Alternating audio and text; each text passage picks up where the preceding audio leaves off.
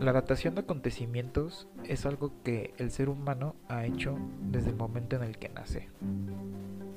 Como recordar el día que dijiste tu primera palabra, el día que tuviste tu primera cita, el día que te graduaste de la preparatoria. Y el más importante de todos los acontecimientos que se pueden datar, sin duda, es la creación de la misma Tierra. ¿Hace cuántos años se creó la Tierra? Anteriormente se intentó buscar la edad de la Tierra estudiando las capas sedimentadas.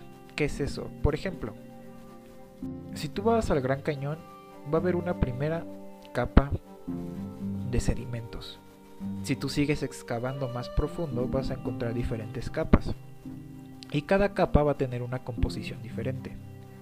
Composición que nosotros podemos analizar para intentar datar la fecha en la que se formaron estas capas. Pero este método es muy ineficiente porque cada sedimento porque cada sedimento envejece de diferente manera. Cuando se intentó datar la edad de la Tierra con este método, los resultados variaban entre 3 millones y 15 mil millones de años. Por lo tanto, ninguna respuesta era concluyente, ya que no se podía reproducir ni se podía afirmar, porque con cada experimentación aparecían resultados diferentes. Lo que se descubrió después es que como la Tierra se formó de material espacial, grandes meteoritos colisionando entre ellos, haciendo nuevos cuerpos, entonces se decidió buscar por átomos radioactivos en la Tierra. ¿Por qué átomos radioactivos? A diferencia de los átomos de otros elementos, los átomos radioactivos tienen una tasa de descomposición que nosotros sabemos, que ya se había calculado en el laboratorio, y esta tasa de descomposición era absoluta, no se podía ver alterada. Por ejemplo, el uranio en las rocas tarda miles de millones de años en desintegrarse y convertirse a torio. El torio tarda aproximadamente un mes en convertirse a protactinio, y así hay otras 10 transformaciones hasta llegar al plomo. Ya después del plomo ya no se puede descomponer más, porque el plomo es el último átomo estable. Habiendo descubierto esto, se intentó calcular la edad de la Tierra de una manera diferente. ¿Qué tal si agarramos un trozo de los primeros días de la Tierra y calculamos la cantidad de uranio y la cantidad de plomo que tiene este trozo de piedra? Entonces, usando la tasa de descomposición de las transformaciones, podríamos saber cuánto tiempo ha pasado. Pero aquí venía otro problema. Ya no existían de esas piedras en la Tierra. Las piedras que había cuando la Tierra recién se formó ya no existían. Estaban enterradas, estaban destruidas, pero ya no existían. Sin embargo, lo que salvó el día fueron los meteoritos. Los meteoritos al estar en el espacio exterior están en un estado de conservación. Y para nuestra suerte, en el desierto de Arizona cayó un meteorito cuando la Tierra recién se estaba formando y tenían muestras de ese meteorito. Si se podía calcular la edad del meteorito, entonces tendríamos una excelente aproximación de la edad de la Tierra, ya que este meteorito cayó en sus primeras etapas de formación. Lo único que se tenía que hacer era medir la cantidad de uranio y la cantidad de plomo.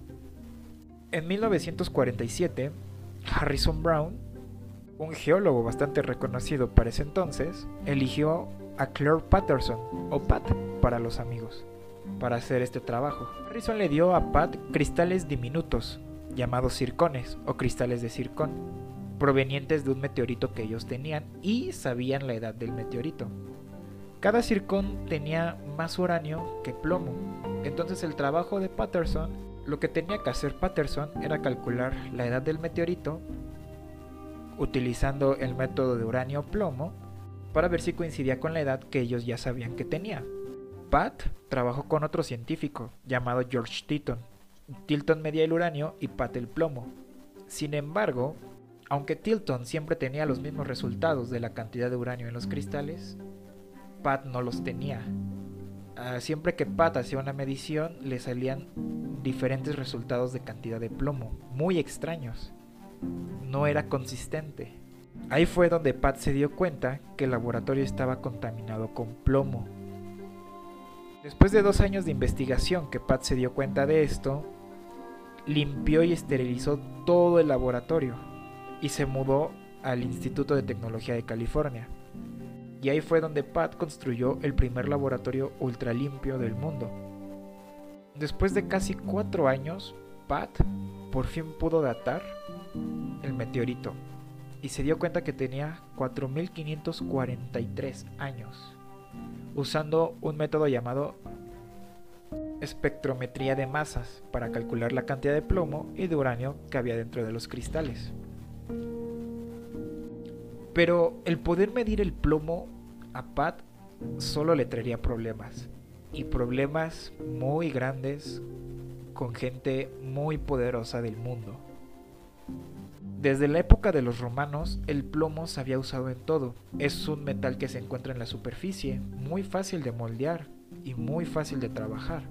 Sin embargo, los romanos se dieron cuenta que cuando se trabajaba con el plomo se desarrollaban ciertas condiciones como esquizofrenia, locura, malestar general, náuseas e incluso hasta la muerte. Incluso se piensa Incluso se piensa que una contribución muy grande a la caída del Imperio Romano fue la intoxicación por plomo. Y a nosotros no nos fue mejor. Desde el siglo XX muchas de las cosas se hacían con plomo. Pinturas, juguetes, zapatos, partes de automóviles, partes de casas, materiales para construcción. Pero no fue hasta que una empresa llamada General Motors descubrió un elemento llamado tetraetilo de plomo. Este tetraetilo de plomo era un aditamento químico para la gasolina, para hacerla más eficiente y a menor costo. De hecho, el Departamento de Estado de los Estados Unidos sabía que el tetraetilo de plomo se usaba como gas tóxico durante la Primera y la Segunda Guerra Mundial. Pero General Motors y otras empresas que usaban el plomo como, como materia prima hicieron toda una campaña publicitaria para que la gente pensara que no tenía nada de dañino es más, es tan dañino que media taza de tetraetilo de plomo, si te cae en la piel, puedes morir. Y eso fue lo que le pasó a muchos trabajadores de General Motors en sus plantas. De repente empezaron a salir muchos reportes de trabajadores diagnosticados con locura, con cáncer, se suicidaban, esquizofrenia, y no sabían por qué. Fue ahí donde General Motors contrató a Robert Kegel, un científico en papel, porque un verdadero científico nunca haría esto, para falsear resultados de investigaciones y para desmentir la intoxicación por plomo. Con Kegel hicieron toda una campaña publicitaria para hacernos creer que el plomo era amigable y que el plomo no nos afectaba en nada. Todo esto se mantuvo hasta que Pat decidió descubrir la edad de la Tierra. Patterson hizo un viaje por el globo, recolectando muestras en océanos, montañas, valles, ríos, en cualquier parte donde pudiera recolectar muestras, para hacer la espectrometría por masa y calcular la edad de la Tierra, que era de 4.540 millones de años. En este viaje, en un estudio, Patterson se dio cuenta que los niveles de plomo de las aguas superficiales cambiaban muy drásticamente con los niveles de plomo de las aguas profundas. Patterson sabía cuánto se tardaban las aguas superficiales mezclarse con las profundas, y sus datos de su investigación no coincidían con lo que él sabía, por lo que aquí empezó a surgir una pregunta, ¿de dónde viene tanto plomo? Patterson hizo una investigación en Nature y la publicó siendo él el coautor. De hecho, Patterson siempre ponía a sus estudiantes como primeros autores para que se fueran abriendo un camino en lo difícil que es el mundo de la investigación.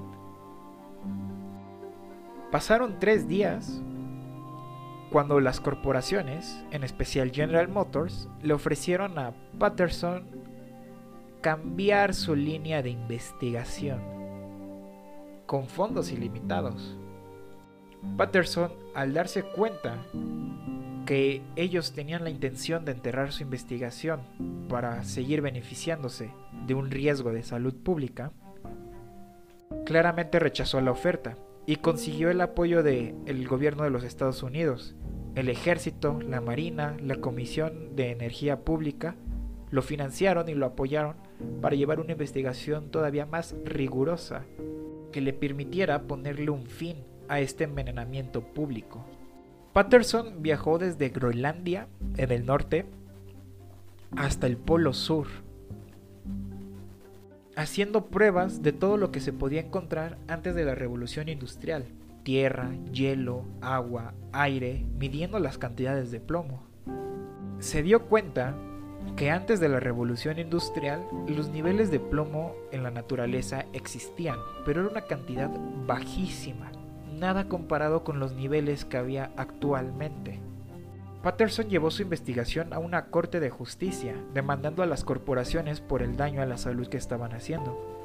Pero, ¿qué podía hacer un solo científico contra un ejército de científicos pagados y abogados? Patterson se tardó cerca de 20 años en lograr que se prohibiera el plomo en los productos de consumo. De 1956 para 2015 se hizo un estudio de envenenamiento por plomo y se descubrió que había reducido casi el 75%. Patterson fue un científico fuera de serie. Más que científico, fue un humano fuera de serie. No solo descubrió la edad de la Tierra, peleó 20 años una batalla en favor de la salud pública en contra del envenenamiento por plomo. Si no hubiera sido por él, muy probablemente nosotros no estaríamos aquí escuchando este podcast. Yo creo que todos tenemos a un Patterson adentro de nosotros y es nuestro deber ver por el bien de la humanidad usando la ciencia.